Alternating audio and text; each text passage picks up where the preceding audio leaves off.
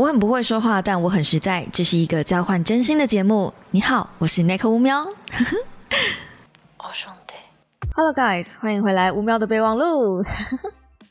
好的，今天的主题呢，其实是一个小猫提供给我的。在直播的时候，他问我说：“Nick，你好像说过你很喜欢《苍蝇王》这本书，可是从来没有在说书里面看你说过它。”或者是看你在其他的地方写文讨论过这本书，为什么呢？为什么不能好好来讲讲《苍蝇王》这本书呢？如果说有一个人生必读的推荐清单，去年你问我，我可能会告诉你，呃，黑马思维啊，或者是呃原子习惯啊。每一年你问我的人生必读的清单，我可能都会多多少少有一些改变。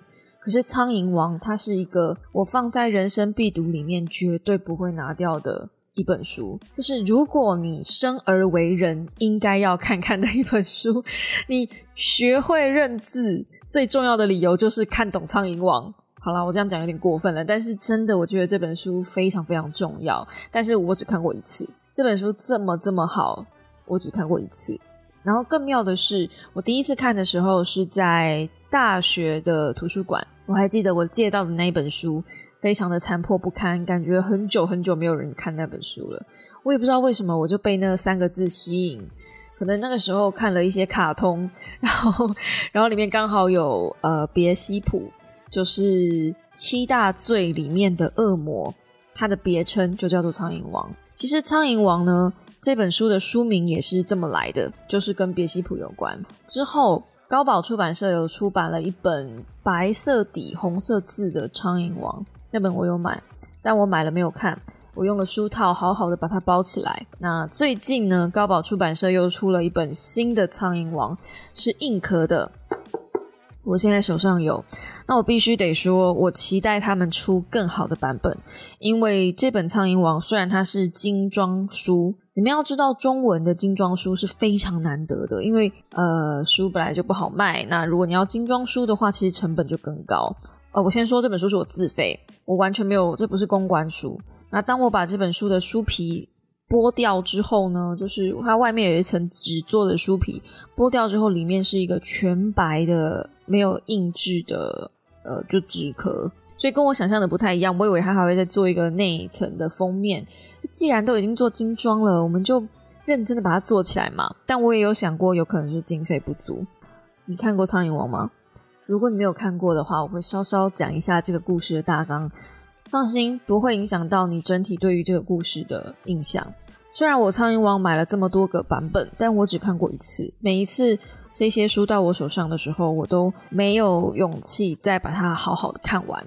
我都会分段的去复习里面的一些章节或是情节，但是我从来没有勇气一口气再把这本书看完。它真的很像来自恶魔的书柜的书，然后是一种我不想面对的人性的真实，就是这么的残忍。那这个故事到底在讲什么呢？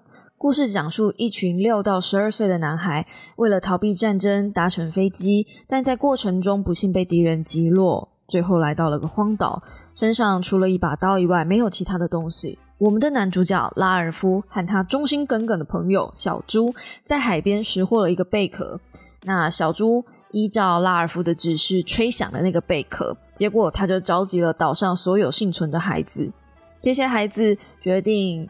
把拉尔夫当做队长，以他为首。不过姗姗来迟的杰克就一群人，他们是唱诗班的孩子，年纪比较大，其实不太佩服年纪稍微小一点点的拉尔夫当队长。但是拉尔夫呢，就说：“嗯，他们是年纪比较大的孩子，所以相对也要比较有力气，委托他们去做狩猎队，给予他们一些算是权利吧。”所以这时候才把杰克稍稍安抚下来。小猪它的外形就跟它的绰号一样，我觉得小猪是这故事里面最可怜的人，他连名字都没有。虽然他的外形就是胖胖的，然后讲话也有点口疾，但是他非常的聪明，而且他也常常能点出第一时间的问题。重点是他不单单是拉尔夫的助手，他的眼镜还是唯一能够点火的。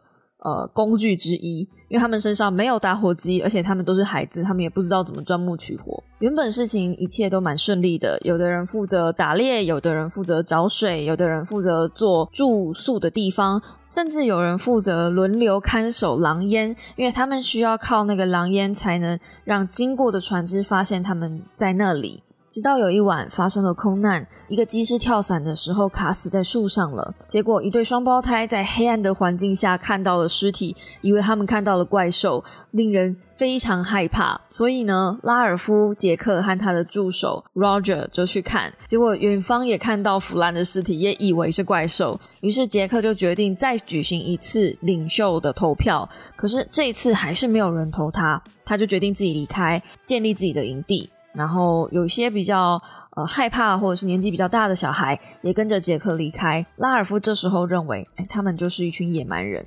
离开阵营的杰克和他的追随者们疯狂的去猎杀山猪，其中他杀了一只母猪，把那只猪的头砍了下来，插在杆子上，说是要奉献给怪兽。一些苍蝇开始在猪头旁围绕。这时候有一个叫西蒙的孩子。看到了这个母猪头，他听到以为是苍蝇王在跟他说话。其实故事到这一段的时候，我也觉得非常的离奇。但事实上，这也是苍蝇王唯一一个跟人讲话的桥段。于是西蒙就发现，其实怪兽在每个人心里，他也发现怪兽的真面目其实就是一个。呃，尸体并没有真正的所谓的怪兽。当他跑下山去告把这个消息告诉所有人的时候，因为是黑夜的关系，大家以为西蒙是怪兽，便错杀了他。那因为跟着杰克的阵营就有肉吃，也导致拉尔夫的阵营人数越来越少，而杰克的人数阵营不断增加。可是杰克没有起火的工具啊，所以他们就在晚上悄悄的袭击了拉尔夫，夺去小猪的眼镜。没有眼镜的小猪就没有办法看到东西，再加上他们不能点火升起狼烟，让经过的船只救他，所以他们决定回头跟杰克拿眼镜。那拉尔夫就带着小猪到杰克的阵营去，试着跟他们讲道理。小猪就在开始他的长篇大论的时候，被罗爵 （Roger） 就是杰克的副手用石头砸死了。在小猪被杀死的时候，他的贝壳也碎了。杰克当时想立刻杀死拉尔夫，但是拉尔夫不停的逃跑。到了早上，杰克的阵营就像猎猪一样的试图找到拉尔夫。他们为了让拉尔夫没有地方躲藏，就把森林放了一场大火。一艘经过的船舰碰巧看到大火，一个船上的军官看到了拉尔夫和一般野人。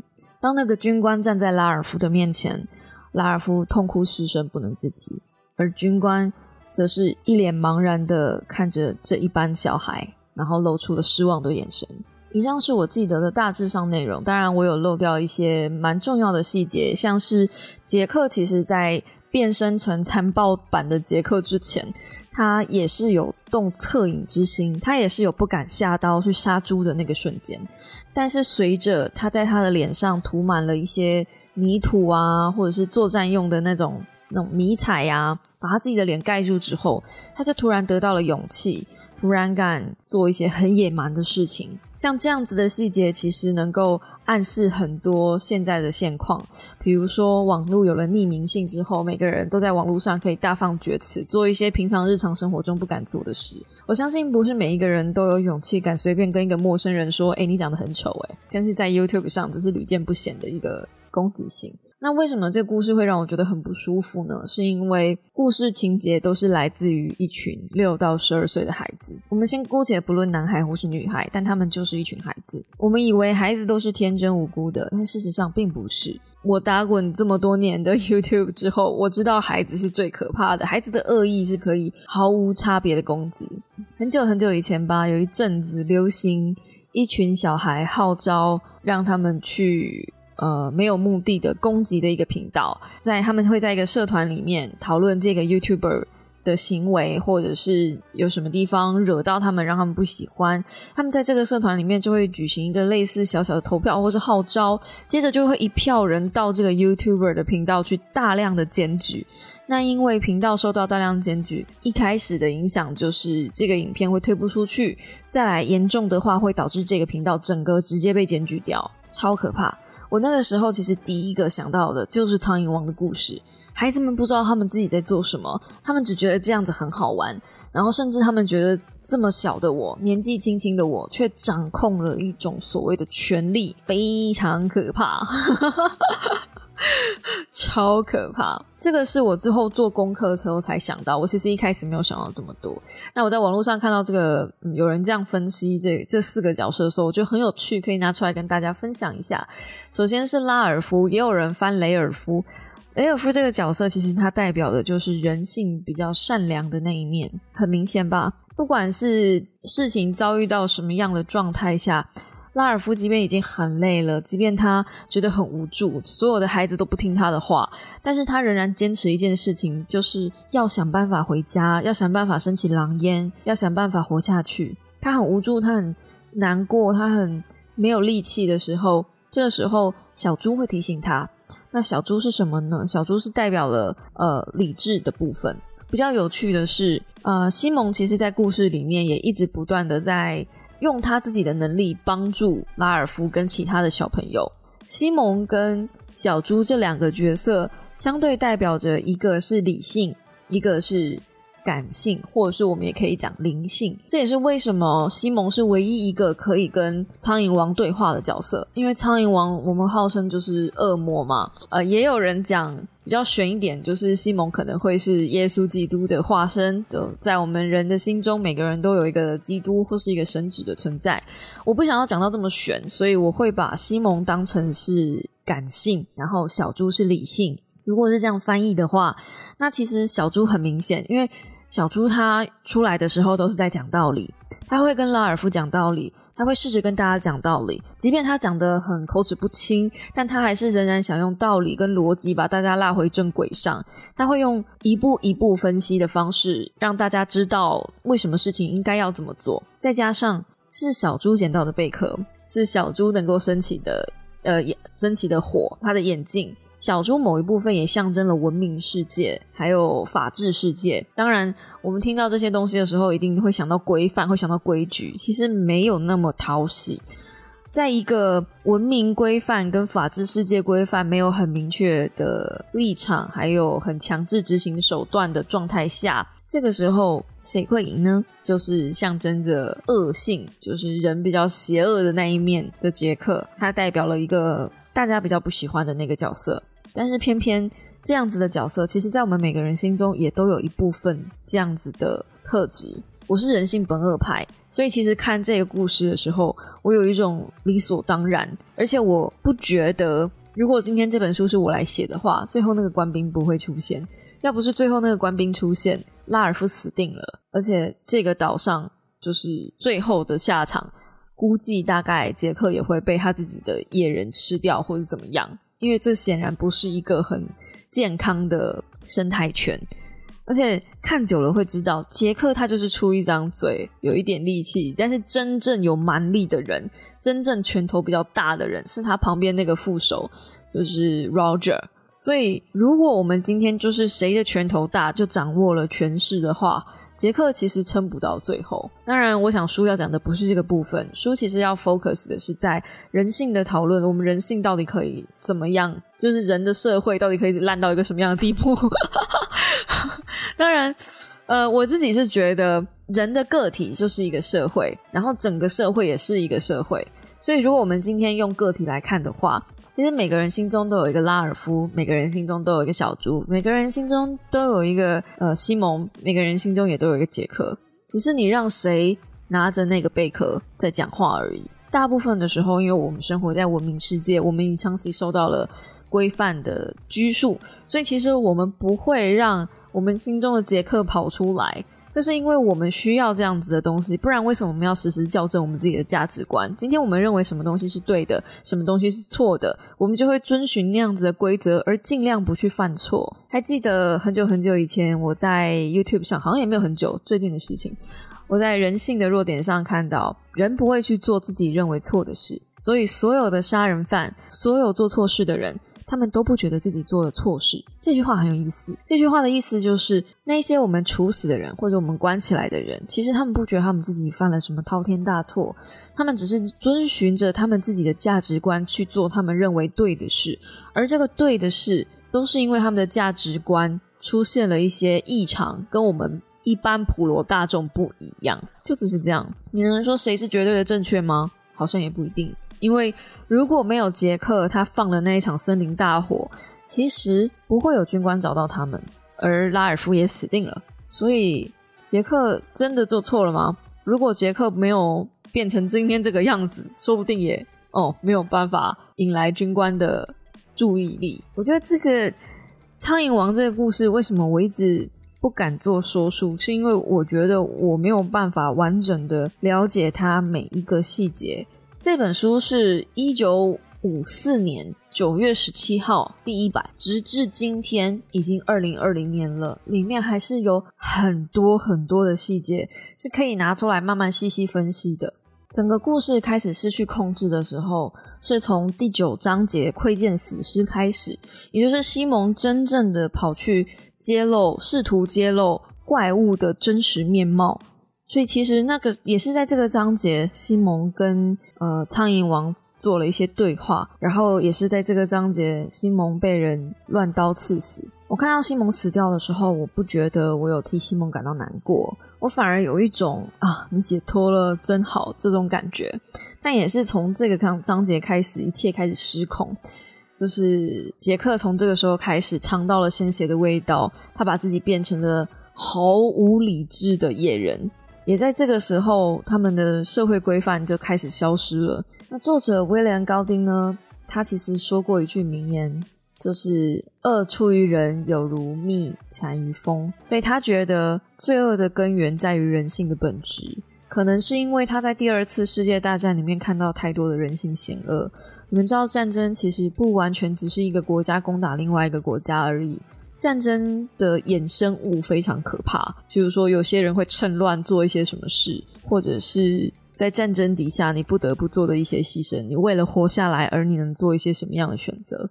不能说我自己有参与过战争，但是看了不少战争片，然后看了不少一些很可怕的东西。如果你们真的想知道的话，像《白夜行》，我觉得会是一个很好的选择。人性本恶的主题相关的作品其实蛮多的。也是因为我接触到了《苍蝇王》之后，我有一阵子非常沉溺于险恶系的小说。其实我觉得日本人把人性本恶这件事情发挥的更好。那我自己不在自己的频道说书讲这些东西，是因为我发觉喜欢看我说书的人，呃，部分是情绪有一些不舒服，然后他们是来寻求慰藉的。通常我推荐这样子的书，会让人把情绪拉到一个很低潮的状态。我也不晓得为什么我自己有一阵子这么喜欢这样的东西，可能是因为看到人性本恶之后，然后我会觉得我现在还蛮善良的。我现在生活在环境，我还没有遇到这么糟糕的状况，我有一种啊，现在我还算幸福啦。你看他们还有更糟呢，这样子的感觉，所以算是侥幸心理吗？或者你也可以说不是。回到《苍蝇王》这本书上，我觉得童心泯灭很可怕，人性黑暗很可怕。他选择用小朋友当主角，非常吓人，也非常聪明。我还记得我哥很久以前跟我说，他看推理剧的时候最接受不了凶手是小孩子，因为我们都认为孩子是天真的，我们希望我们生下的孩子，或者是就是一开始的小朋友。应该不要受到任何的污染，你应该不会有所谓的嗯伤害别人这样子的行为。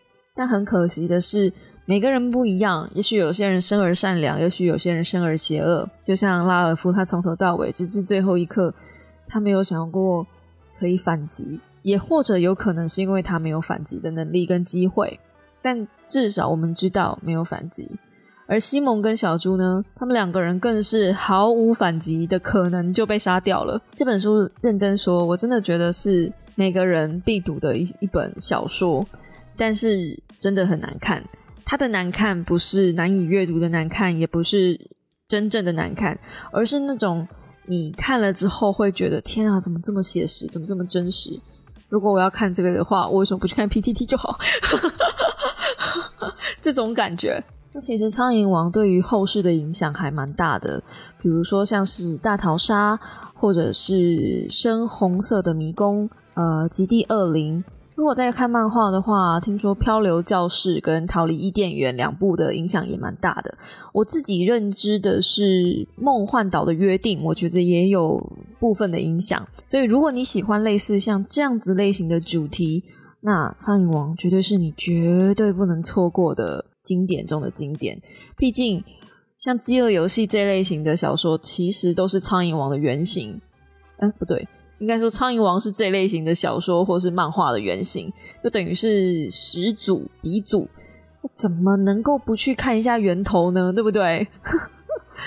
那我自己觉得是不同的年龄、跟不同的生活环境以及不同的时空背景下，你看《苍蝇王》这本小说的时候，你看到的东西会不一样。像我还没有当 YouTuber 的时候，其实我对于故事里面的角色，或是我看到《苍蝇王》这本书的时候，大学时代，我第一次那时候看到，我其实是看到，当你想要掌权，你想要建立民主的时候，你需要的权利其实要多很多。就是如果你没有一定的能力跟一定的条件，你是没有办法让人幸福的。所以大学时代的我看到的是这样。那这么多年后，我回来复习《苍蝇王》，我其实看到的是另外一件事。我看到的是谣言对于人性的造谣可以多可怕。这个怪兽从头到尾不存在，可是因为有一个人说像了，然后有两个人说看到了，然后慢慢的大家就对于这个这个不存在的怪兽感到恐惧，甚至因为这样子引发了整个文明世界的崩坏。然后我就想到网络世界的那些谣言，多可怕！就你整天都在那边吸收一些错误或是不正确的资讯的时候，你看看最后会变成什么样的下场？文明世界会崩坏的。所以我觉得这部戏应该说这本书很妙的地方，就是每一次看你每一次的收获会是不一样的，他每一次给你的警惕都是不一样的。我相信在听 podcast 你，如果如果你跟我很不一样，是处在一个很不一样的生活环境底下，你看到的怪兽又会是不一样的个怪兽。毕竟怪兽就存在在每个人的心中，然后我用我们的眼界看出去的恐惧会是不一样的样子。苍蝇王。献给每一个还没有看过或已经看过的你，这本书真的是啊，他妈神作！好啦，今天的 podcast 就到这边告一个段落啦，希望你喜欢。啊，目前有在 Song、Apple Podcast、Spotify、KKBox 还有 Press Play 上都有进行连载。用你喜欢听的或是习惯听的频道去听就好了。至于有没有要给我五星评价，Really I don't fucking care。我们就下个礼拜天同一时间再见喽。P.S. 我不可能日更的，别闹了，要时间的，要时间准备的。主要是下礼拜我又没主题了，这个笑。现在好怕断更啊！现在最怕断更了，最怕截稿日了，哈 哈救命啊！苍蝇王。大家晚安，拜拜。